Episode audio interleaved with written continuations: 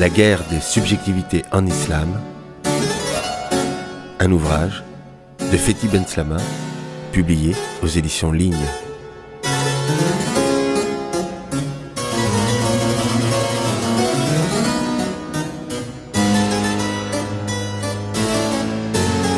Vous écoutez Radio Grenouille.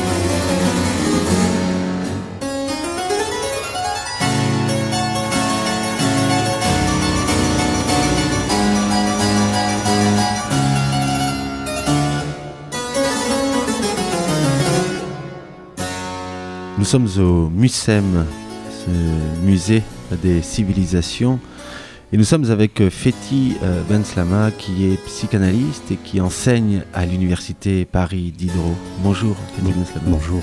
Vous avez euh, écrit de nombreux livres, dont Soudain la Révolution, aux éditions de Noël, Déclaration d'insoumission, aux éditions Flammarion, La psychanalyse à l'épreuve de l'islam, aux éditions Aubier, et puis dernièrement, aux éditions Ligne, La guerre des subjectivités en islam.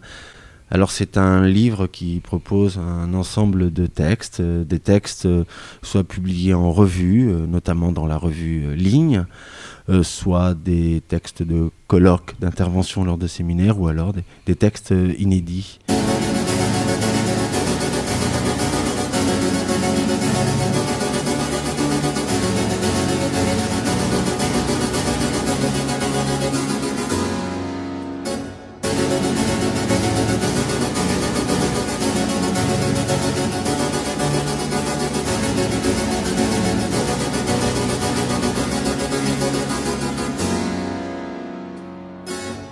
Cette euh, crise des, des subjectivités en islam, il faut la mettre en rapport avec euh, une crise contemporaine qu'on dit crise d'identité dans les pays euh, arabes. Mais au final, et c'est ce que vous relevez dans la préface de ce livre, au fond, on parle beaucoup de crise d'identité dans les pays arabes, mais très peu d'études justement concernant le sujet, le processus de subjectivation des musulmans, et c'est un peu l'objet de ce livre.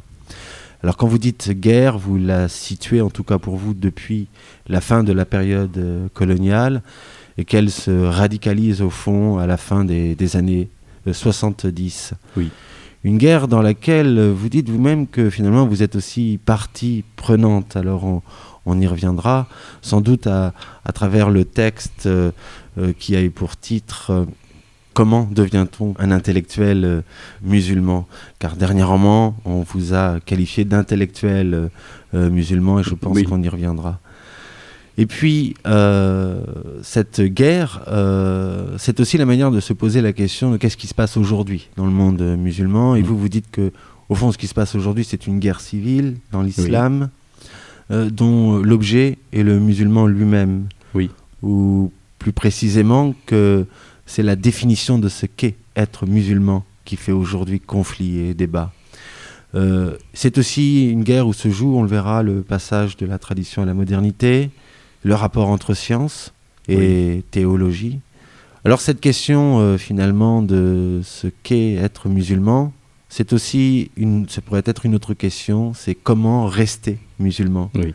Cette question du comment rester musulman, alors il faudrait remonter un petit peu plus que la fin de l'époque coloniale, revenir à la période des Lumières, à la fin du XVIIIe siècle, disons, quand les Lumières pénètrent euh, cette zone géographique, ce moment où va se constituer une idéalité islamique blessée euh, par l'arrivée des, des Lumières. J'aimerais qu'on parte de là, dans le contact entre les Lumières et les pays arabes, Fethi Ben Slama.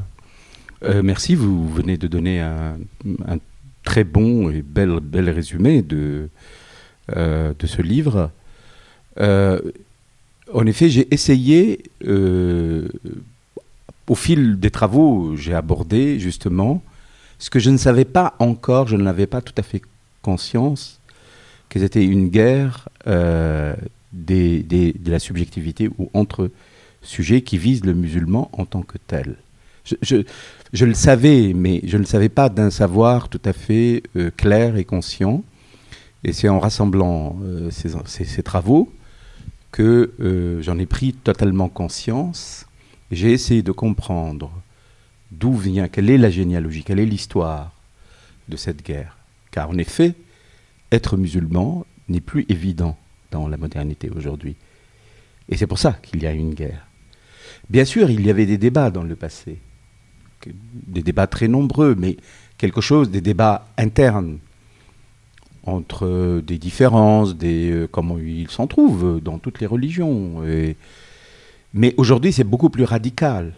Euh, et euh, c'est radical pourquoi? Parce que nous sommes dans une période de transition de type de civilisation que le monde musulman connaît, à l'instar d'autres civilisations, à commencer par la civilisation européenne elle-même, c'est elle qui a commencé. Hein. et euh, un peu partout dans le monde, on connaît cette euh, transition. Il y a, euh, elle a eu lieu, par exemple, dans le monde slave et, russe, et qui a connu aussi des phénomènes de terrorisme très importants. La Chine, elle l'a connue avec la révolution culturelle et le maoïsme, un peu partout dans le monde. Et elle prend des formes très euh, destructrices. Pourquoi? Parce que ce qu'on appelle une transition, c'est pas simplement un passage. C'est un moment où tout ce qui a été n'est plus. Il en reste des cadavres, des vestiges, et ce qui vient n'est pas encore là. Et donc, c'est un moment, euh, c'est une césure, c'est un moment de vide dans lequel les gens les plus faibles ou ceux qui n'ont pas les moyens ne savent pas s'orienter et, donc ils passent, euh, et c'est là que résident les, violences. D'ailleurs, vous, vous, reprenez ce, ce, poème de Rilke, Le retournement du, du monde. Du monde. Euh, comme, euh, disons, euh, voilà, métaphore pour vous, en tout cas point d'appui dans votre ouvrage. Tout à fait. D'ailleurs, cette phrase, ce qui était n'est plus, pas encore. Ce qui vient, c'est presque un vers de, je crois, je le cite de mémoire, c'est un vers de Rilke. Oui, le retournement du monde. Il y a des époques de retournement du monde. Je pense que nous en sommes actuellement dans un de ces retournements dans le monde. Alors, ça se joue à l'échelle mondiale maintenant. Ce n'est plus telle ou telle partie quand ça se passe quelque part, ça se passe partout. Euh, et donc nous sommes dans un moment de retournement du monde, sur lequel on, peut revenir, si vous voulez, tout à l'heure. Mais pour euh, aborder votre question, en essayant de remonter l'histoire et la généalogie, moi je ne suis pas historien, mais ce qui, qui m'a étonné, c'est que les historiens n'abordent pas ces problèmes qui touchent euh, intimement les personnes humaines. Ils font l'histoire des forces, des idées, des choses comme ça.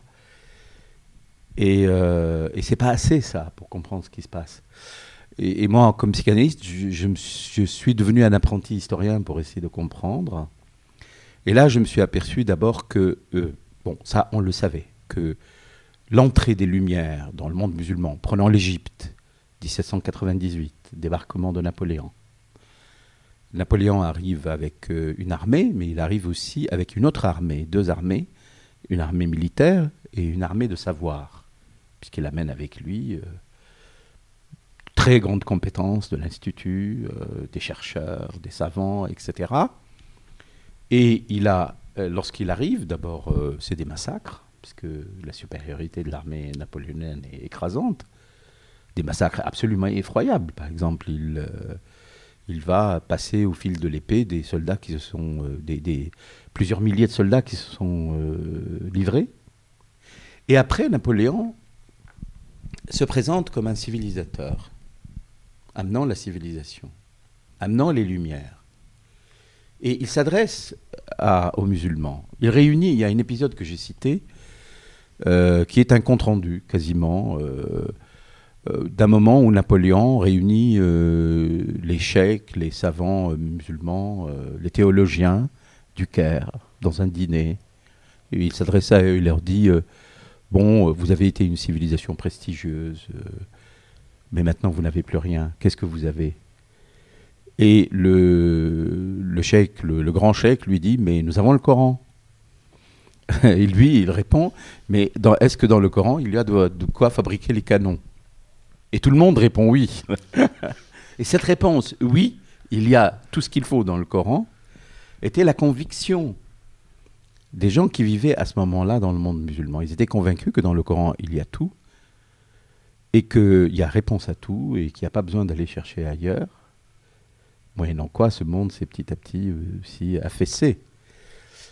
Et aujourd'hui, c'est la réponse des mouvements islamistes. Elle est la même. le, le, slogan euh, de, des frères musulmans, c'est bien celui-là. Euh, la solution, c'est l'islam. L'islam a réponse à tout. Or, qu'est-ce qui s'est passé là? Ce qui s'est passé, c'est que euh, j'ai appelé ça un trou qui a été creusé. Un trou dans quoi? Dans l'idée que dans le texte de Dieu, il y a le savoir absolu. Et quand il dit qu'il y a de quoi faire le canon, il fait ce trou. Euh, ce trou a été fait ailleurs, il a été fait aussi dans la civilisation chrétienne, euh, d'où est issu euh, ce savoir technique et scientifique. Et donc là, il est amené. Il est amené alors dans la violence et dans une civilisation, comme je dis, qui s'est affaissée sur elle-même depuis un moment et qui n'est plus productrice de ce qu'elle a produit dans le passé. Et là, eh bien, euh, ce qui va se passer, c'est euh, d'abord une domination euh, des, voilà, de l'armée, des Occidentaux qui vont commencer à venir.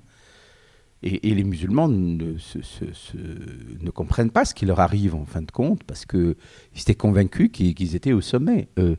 Et que et, tout à coup, on amène des nouveaux savoirs, des nouvelles connaissances, des techniques, etc. Et ce qui se produit à ce moment-là, c'est que euh, l'élite, qui était une élite faite de quoi euh, L'élite du monde euh, musulman, du monde arabe, qui est faite de ces théologiens même, va commencer à se rendre compte que le mouvement de l'histoire va vers ça. Et ils commencent à mettre leurs enfants dans les écoles occidentales qui s'installent petit à petit, alors que eux, ils enseignent dans les écoles théologiques. Donc ils ne mettent pas leurs enfants dans les mêmes écoles où ils enseignent. C'est assez. Et, et, et, là, ils se posent la question mais comment est-ce que nos enfants vont acquérir ce savoir occidental, chrétien, puisque l'Occident est toujours. Il y a le passif des croisades qui est là quand même, et on assimile donc cette conquête à des croisades, mais c'est plus tout à fait des croisades, c'est autre chose. On a affaire. Mais bon, c'était la grille de lecture qu'ils avaient. Et à ce moment-là, ils sont à la fois, ils savent que c'est par là que passe désormais le pouvoir, et ils veulent donner à leurs enfants ces outils, et ils ont peur qu'ils cessent d'être musulmans. Et ils, disent ils se posent la question, mais comment rester musulman tout en accédant, acquérant cette culture, cette nouvelle culture, ce nouveau savoir? Et cette question reste aujourd'hui d'actualité sous diverses formes. Alors ce qui se produit, c'est euh, il y a des musulmans donc qui vont se mettre petit à petit à devenir des partisans des Lumières.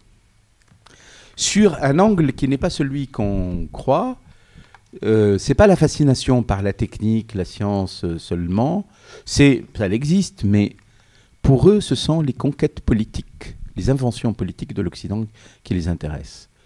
C'est-à-dire pour eux sortir euh, des, euh, euh, du pouvoir absolu. Par exemple l'État, l'État-nation. Par exemple l'État-nation.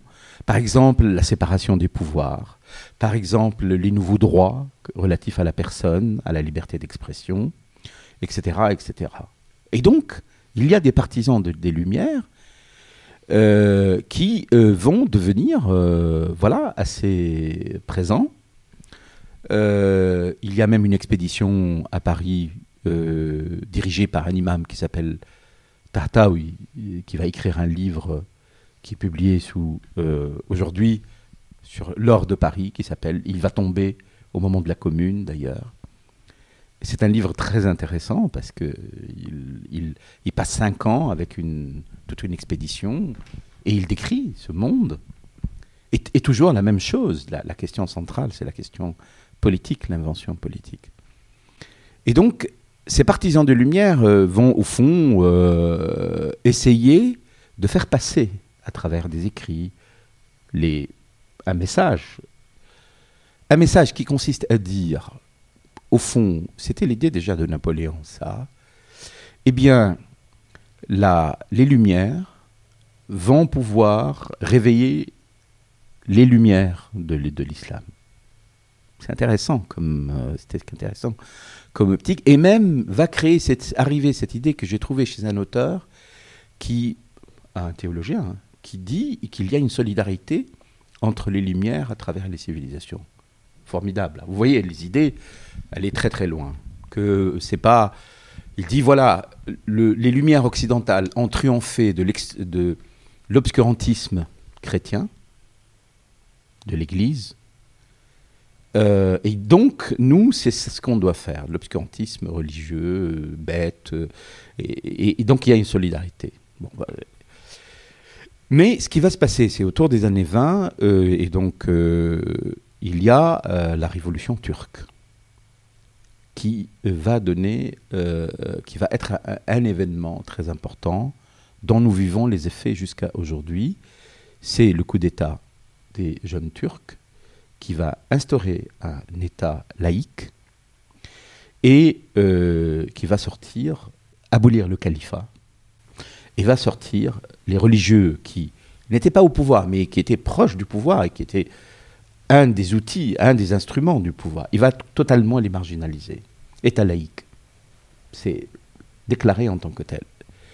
Et à ce moment-là, beaucoup de ceux qui étaient partisans des Lumières se disent Ah, là, ça va trop loin.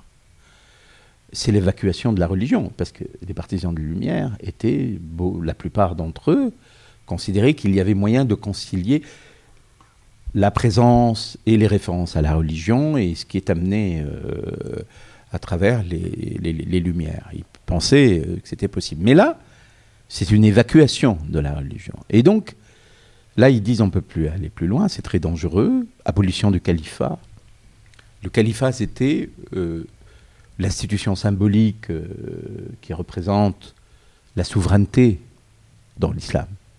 Symbolique parce que elle n'avait pas réellement euh, toujours un, pouvoir. c'est symbolique, mais c'est important. Elle a existé donc tout, le long de l'histoire. Et son abolition a été vécue comme un traumatisme. Ce, ce, long processus que nous avons connu, nous par exemple en France, hein, sur la séparation de, l'Église et l'État, on, oublie, on, parle souvent de la loi de 1905, mais c'est un long processus. C'est un long processus.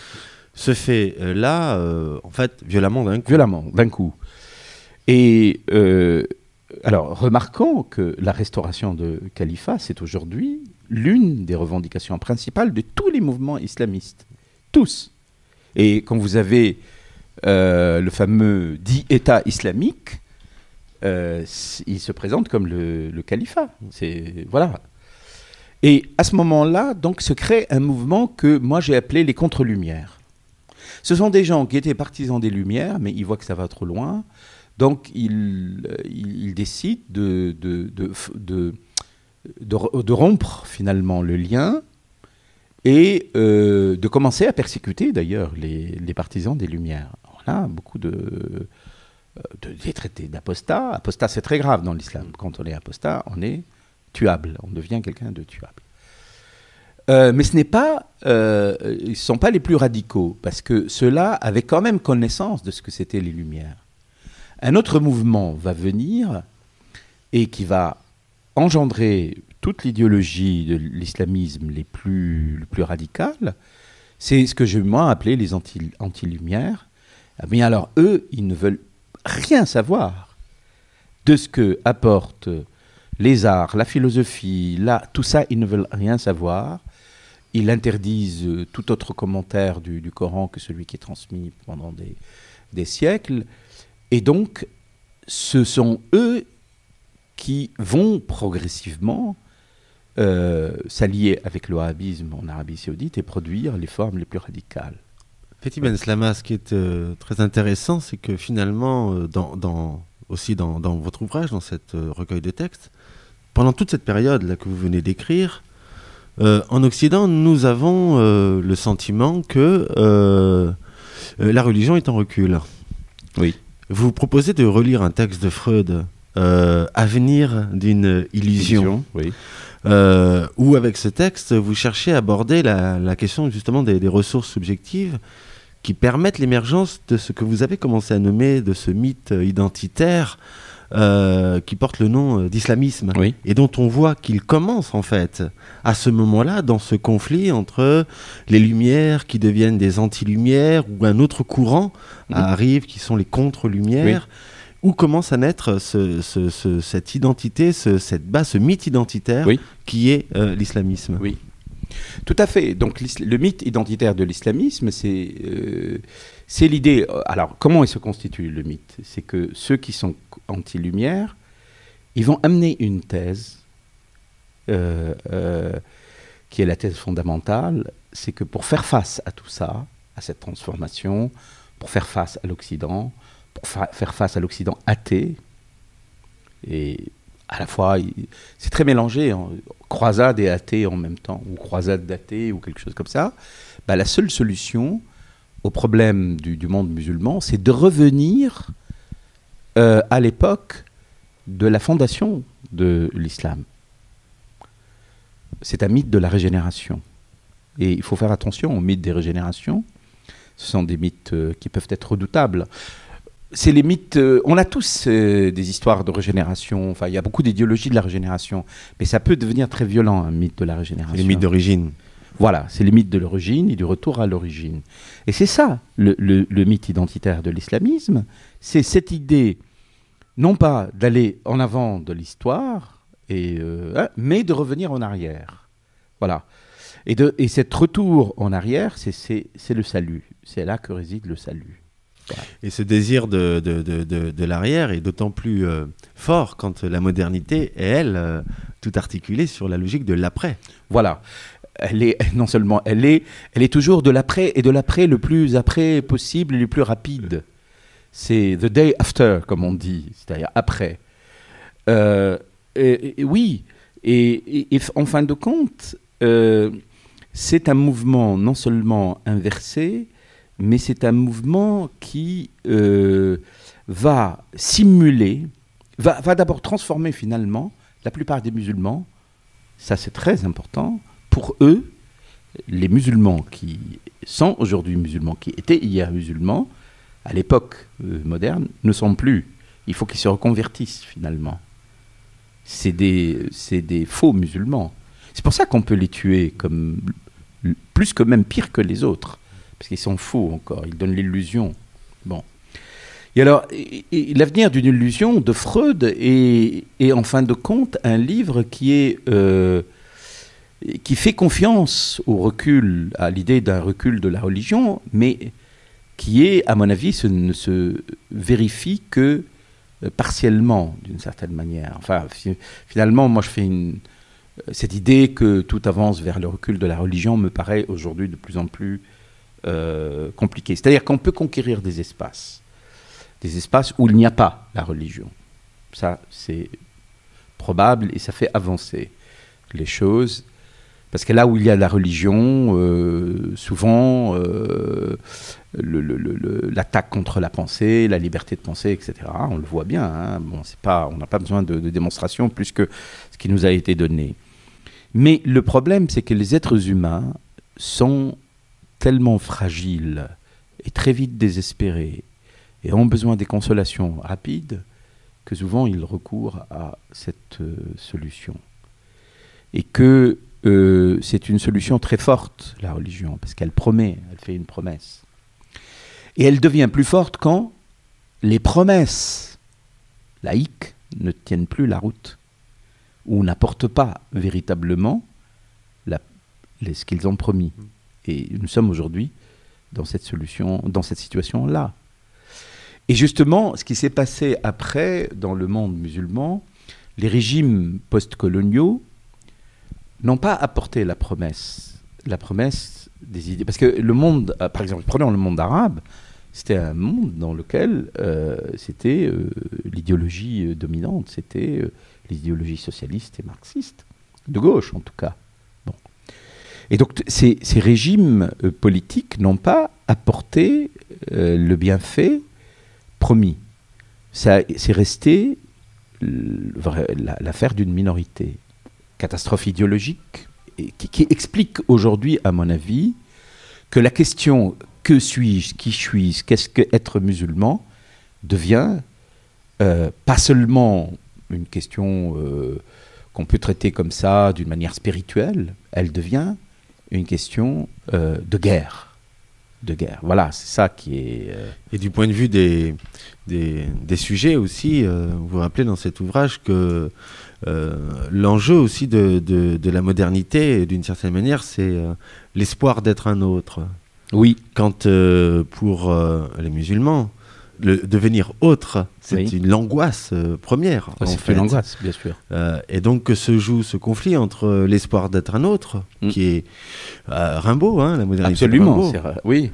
qui se joue. Aujourd'hui, c'est le désespoir d'un peuple qui veut être lui-même.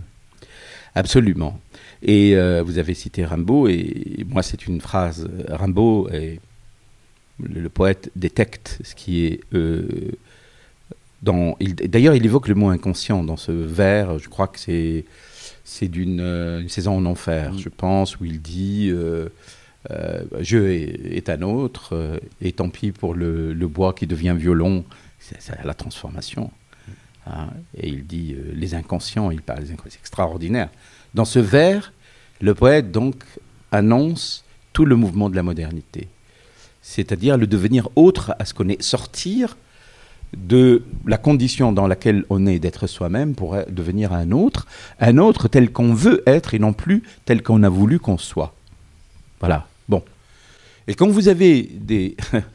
Alors, et c'est ça qui se passe, c'est que le monde musulman est aujourd'hui au fond partagé entre des gens qui euh, sont tout à fait devenus des euh, musulmans des Lumières. À la fois une élite politique, dans certains pays elle est plus large, par l'éducation, comme par exemple dans un pays comme euh, la Tunisie, où il y a une classe moyenne importante, qui, est, croyante en même temps, mais pour laquelle la croyance devient un phénomène au, au fond plus personnel qu'autre chose. Bon. Vous avez ces gens-là, donc qui ont le désir d'être justement autres, dans le désir, leur propre désir de devenir euh, ce que la modernité offre, euh, quelqu'un qui est émancipé, quelqu'un qui a un métier, qui a une voilà, qui décide de, ce que c'est sa vie.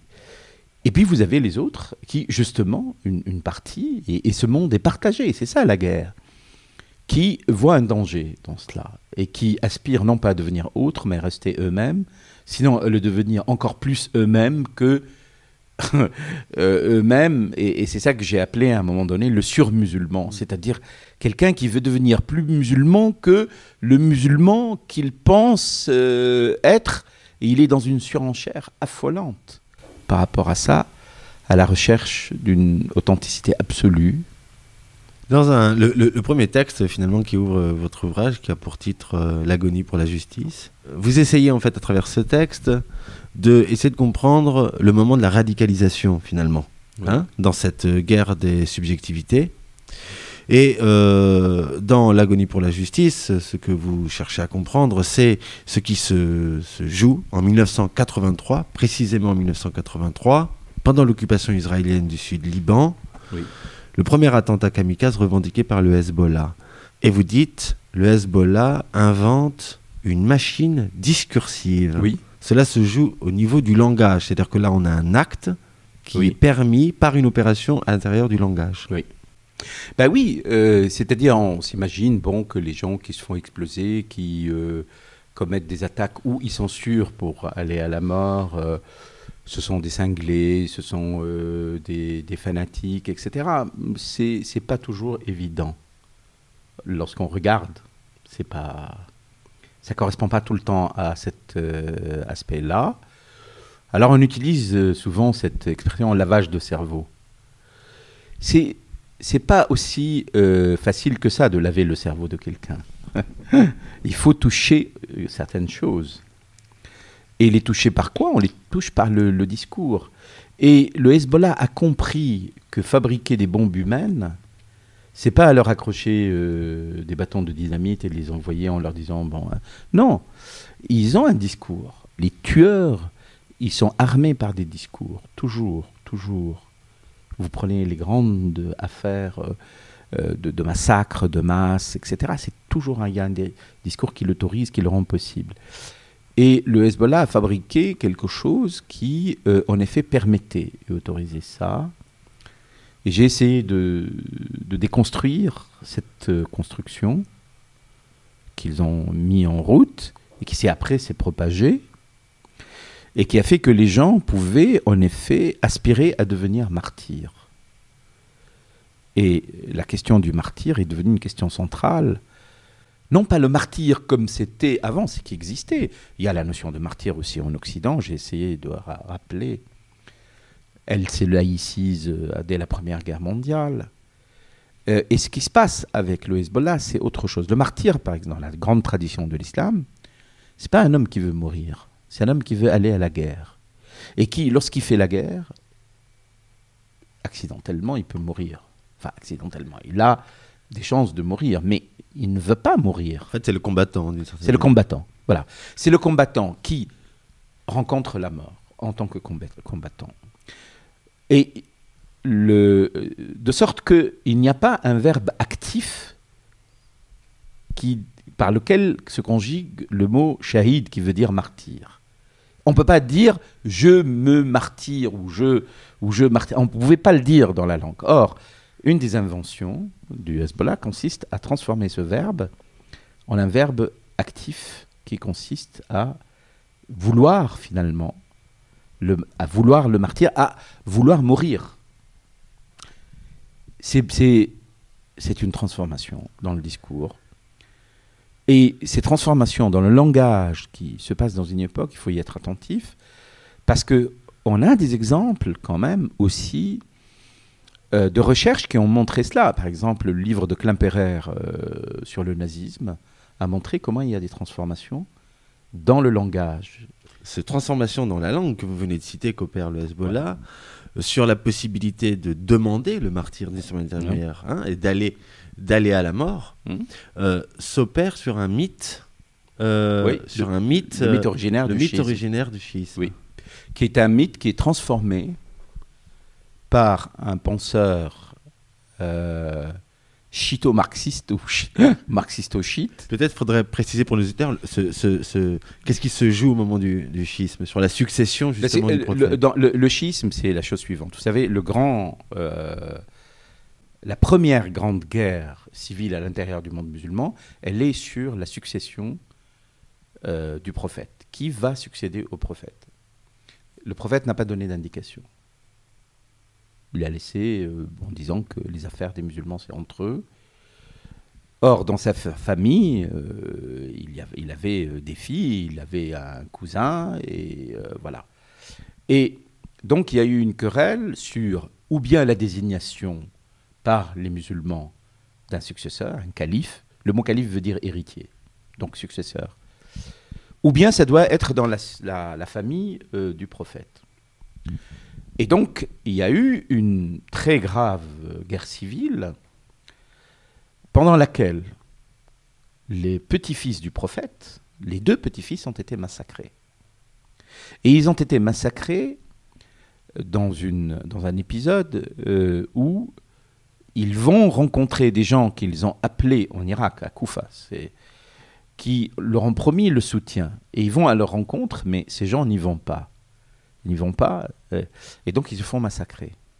Et les gens qui devaient y aller ont éprouvé une très grande culpabilité par rapport à ça.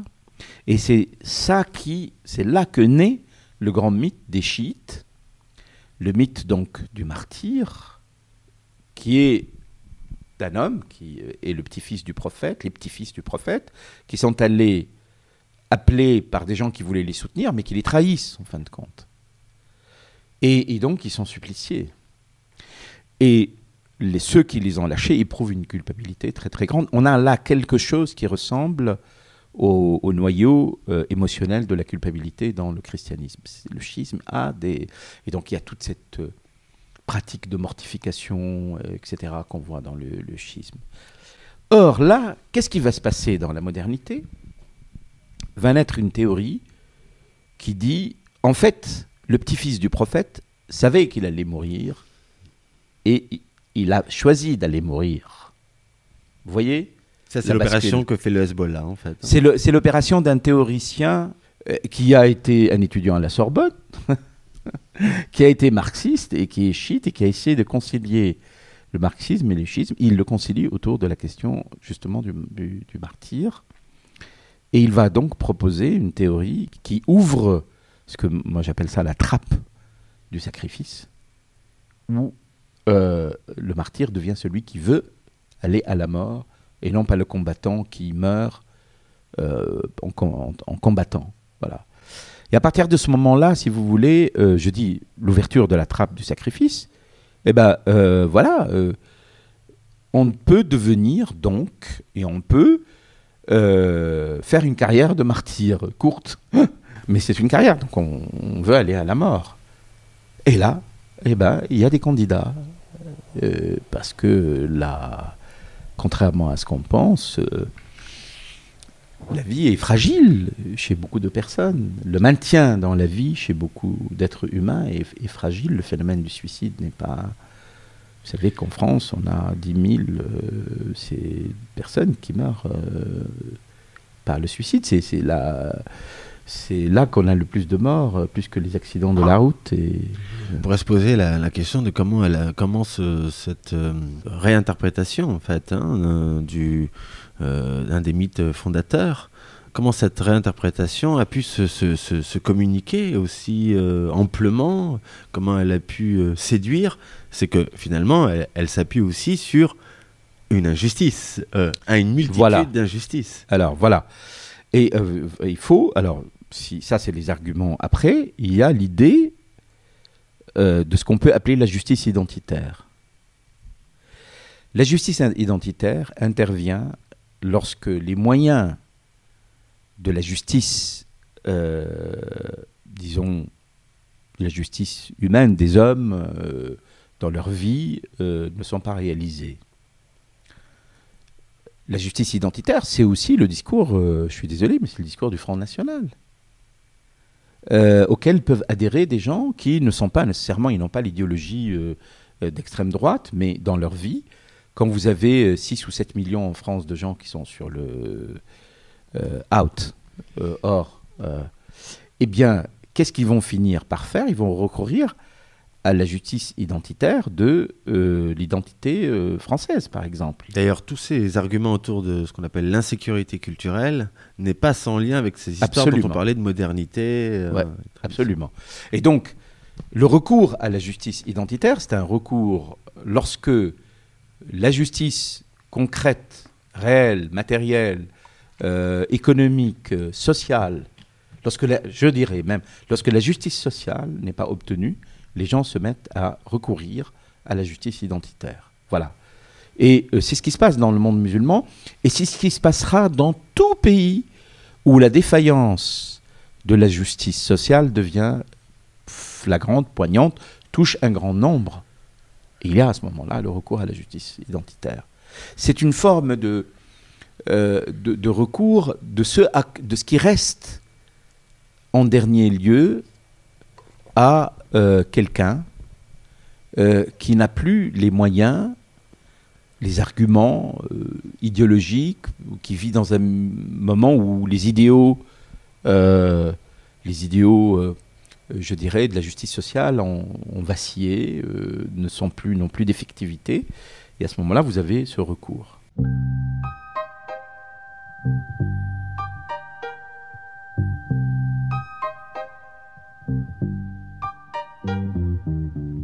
Et l'ami prête-moi main forte, à deux poussons la lourde porte, sortons de l'abri de ciment. C'est la nuit, nous sommes de garde, et tristement, toi tu regardes briller la lune au firmament. Ami, ne désespère pas. Le jour viendra, le jour viendra c'est défendu, mais en cachette, allumons au creux de nos mains une cigarette. On a peur que le temps s'arrête, il n'en est rien, et nous aurons des lendemains de fête. Quand nous irons le long du fleuve cueillir l'orange et le citron, nous oublierons nos nuits d'épreuve. Nous oublierons les nuits de guerre où l'on croyait que plus jamais ne reviendrait une aube claire. Ne désespère pas. Le jour viendra, le jour viendra. Ami, ne désespère pas. Le ciel de chaque nuit sera douce lumière, le ciel de chaque jour éblouissante clarté. Quand nous aurons la liberté de vivre en paix sur cette terre, le jour viendra, le jour viendra.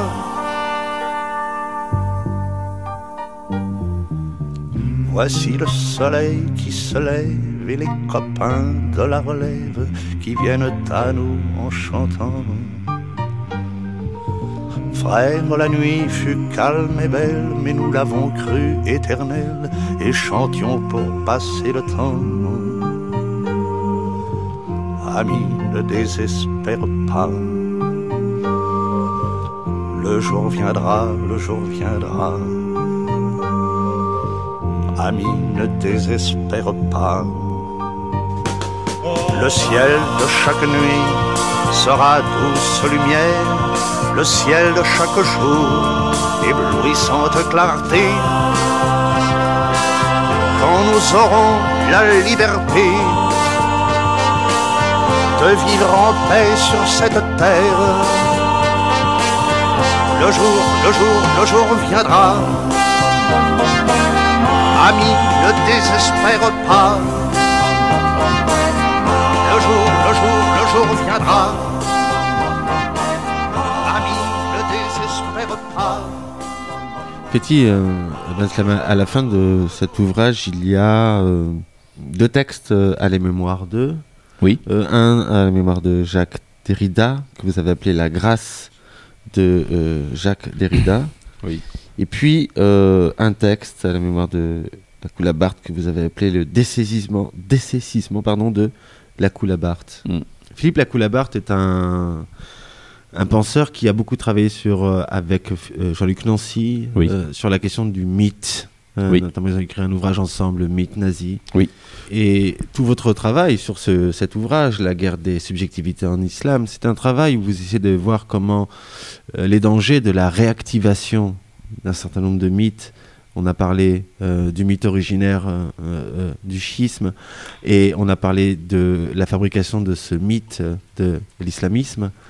Votre préoccupation ou votre inquiétude se joue euh, à l'endroit du mythe et en prenant leçon aussi du nazisme, d'une Oui. certaine manière. Oui, euh, la Coulabarte est quelqu'un qui a véritablement euh, fait un travail euh, exceptionnel. C'est un des grands penseurs. On découvrira. On le sait dans un cercle restreint, mais on le saura de plus en plus. Qui a travaillé sur la question de l'identité en Occident. Il a montré une chose euh, qui est, euh, dont que je peux résumer de cette façon-là. La question de l'identité est au cœur du mythe de l'Occident, de de son invention en tant qu'Occident. Euh, L'histoire d'Ulysse, c'est une, euh, une histoire de l'identité. Le type s'en va et erre dans le monde, il revient à la même place, il retrouve son lit, il retrouve euh, voilà, sa femme, il retrouve tout, ce retour, cette retrouvaille de quelque chose qui est inchangé. Voilà, ça c'est le grand mythe de l'identité Il n'a pas Euh, été altéré par altéré son par grand ce- détour. voilà, il est là de nouveau, Ulysse. Ulysse qui répond, euh, qui fait ce tour de passe-passe, extraordinaire en même temps, qui devant euh, le cyclope, euh, qui lui dit personne, parce que Ulysse c'est ça, c'est Odyssis, ça veut dire personne. Et il échappe comme ça, en, étant à un moment de passage, en étant personne.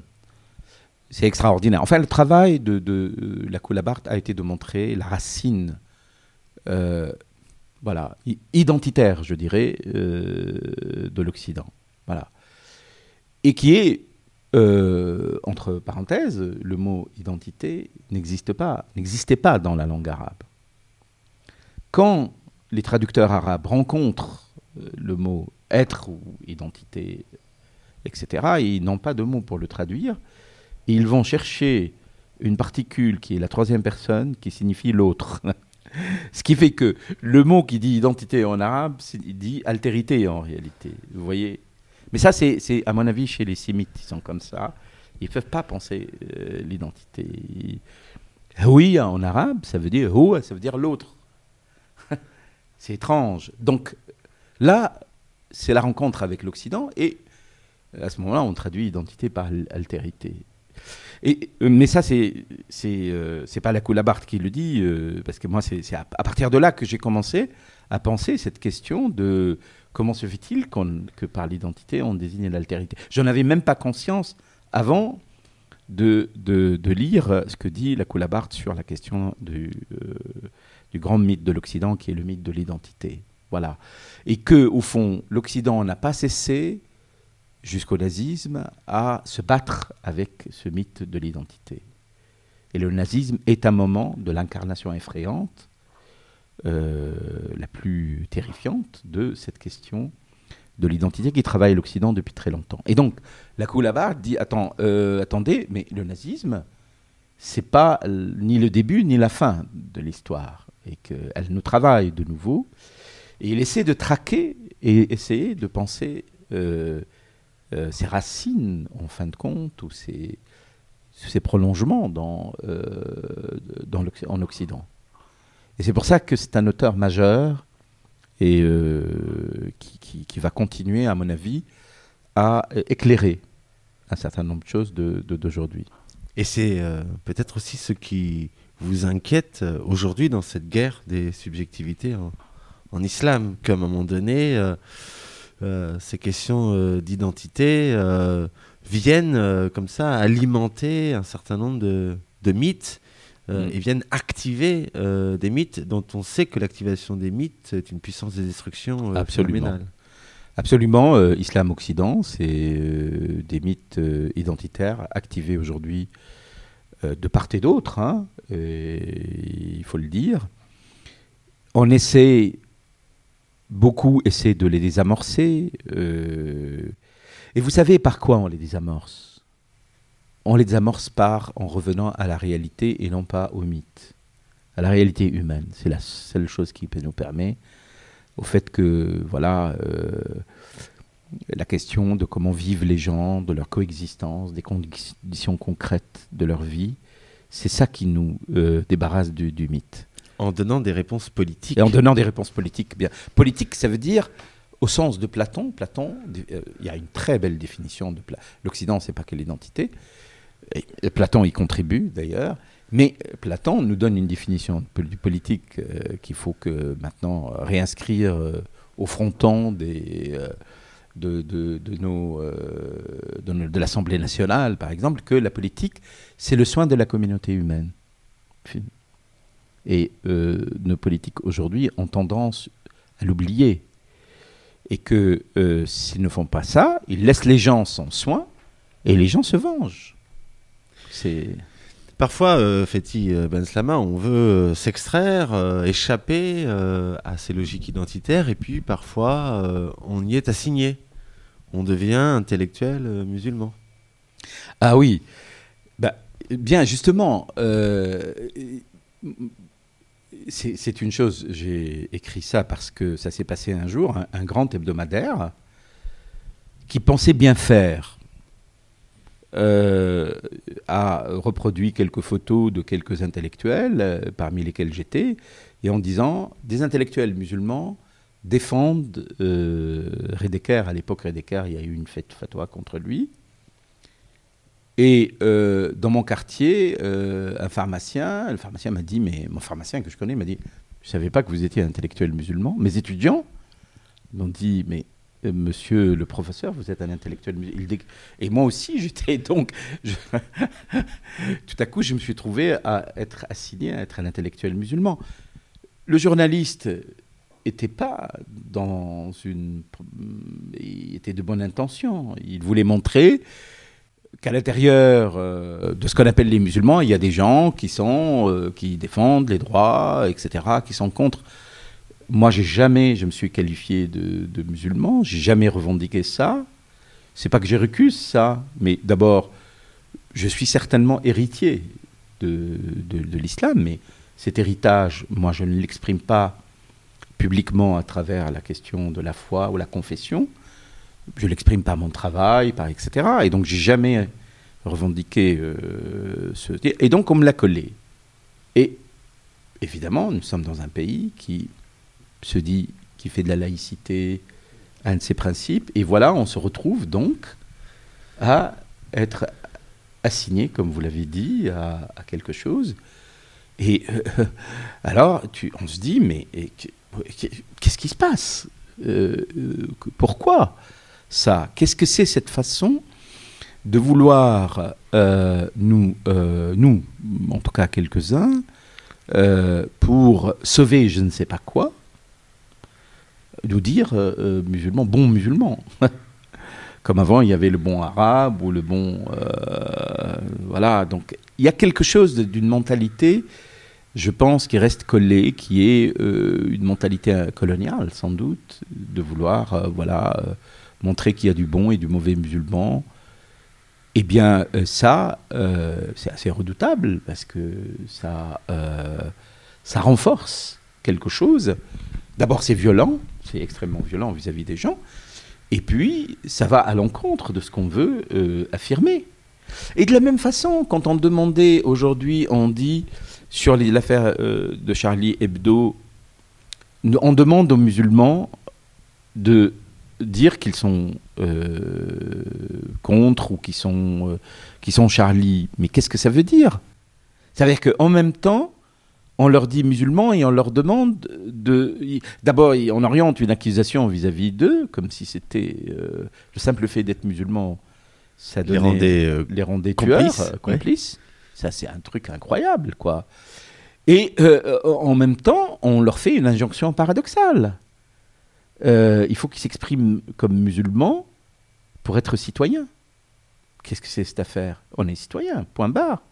On n'a pas. Donc on est dans des injonctions paradoxales qui indiquent parfaitement qu'à un moment où y a les choses sont devenues euh, non seulement pas claires, mais confuses. J'ai essayé de rappeler que les gens qui se sont battus pour les libertés, pour les droits dans le monde musulman, c'était pas en tant que musulmans qu'ils le faisaient, mais en tant que, au nom de droits euh, politiques, de, de droits économiques, de droits sociaux, qui ne sont pas confessionnels. Et d'ailleurs, du reste, je le remarque et je le rappelle sans cesse, toutes les révolutions arabes se sont faites sans aucun slogan religieux. Ce n'est qu'après les monarchies pétrolières ont investi des moyens pour transformer ces révolutions en une guerre euh, religieuse un peu partout, au moment de la répression. au moment de la répression. Mais avant, les Tunisiens, il n'y a pas un seul slogan, vous ne trouvez pas un seul slogan, ni en Tunisie, ni en Égypte, ni qui étaient tous des revendications de droits euh, politiques et sociaux. Ça montre quoi? Ça montre que, euh, encore une fois, la religion intervient comme véritablement là où la, pensée euh, des droits, etc., politiques euh, s'arrête, et là où on entre dans la guerre.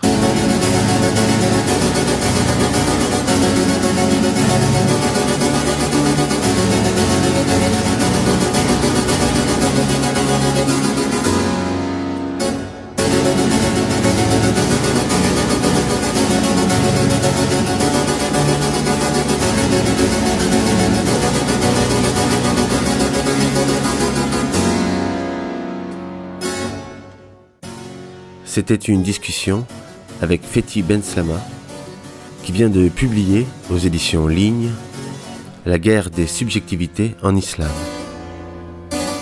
Un entretien réalisé au MUSEM.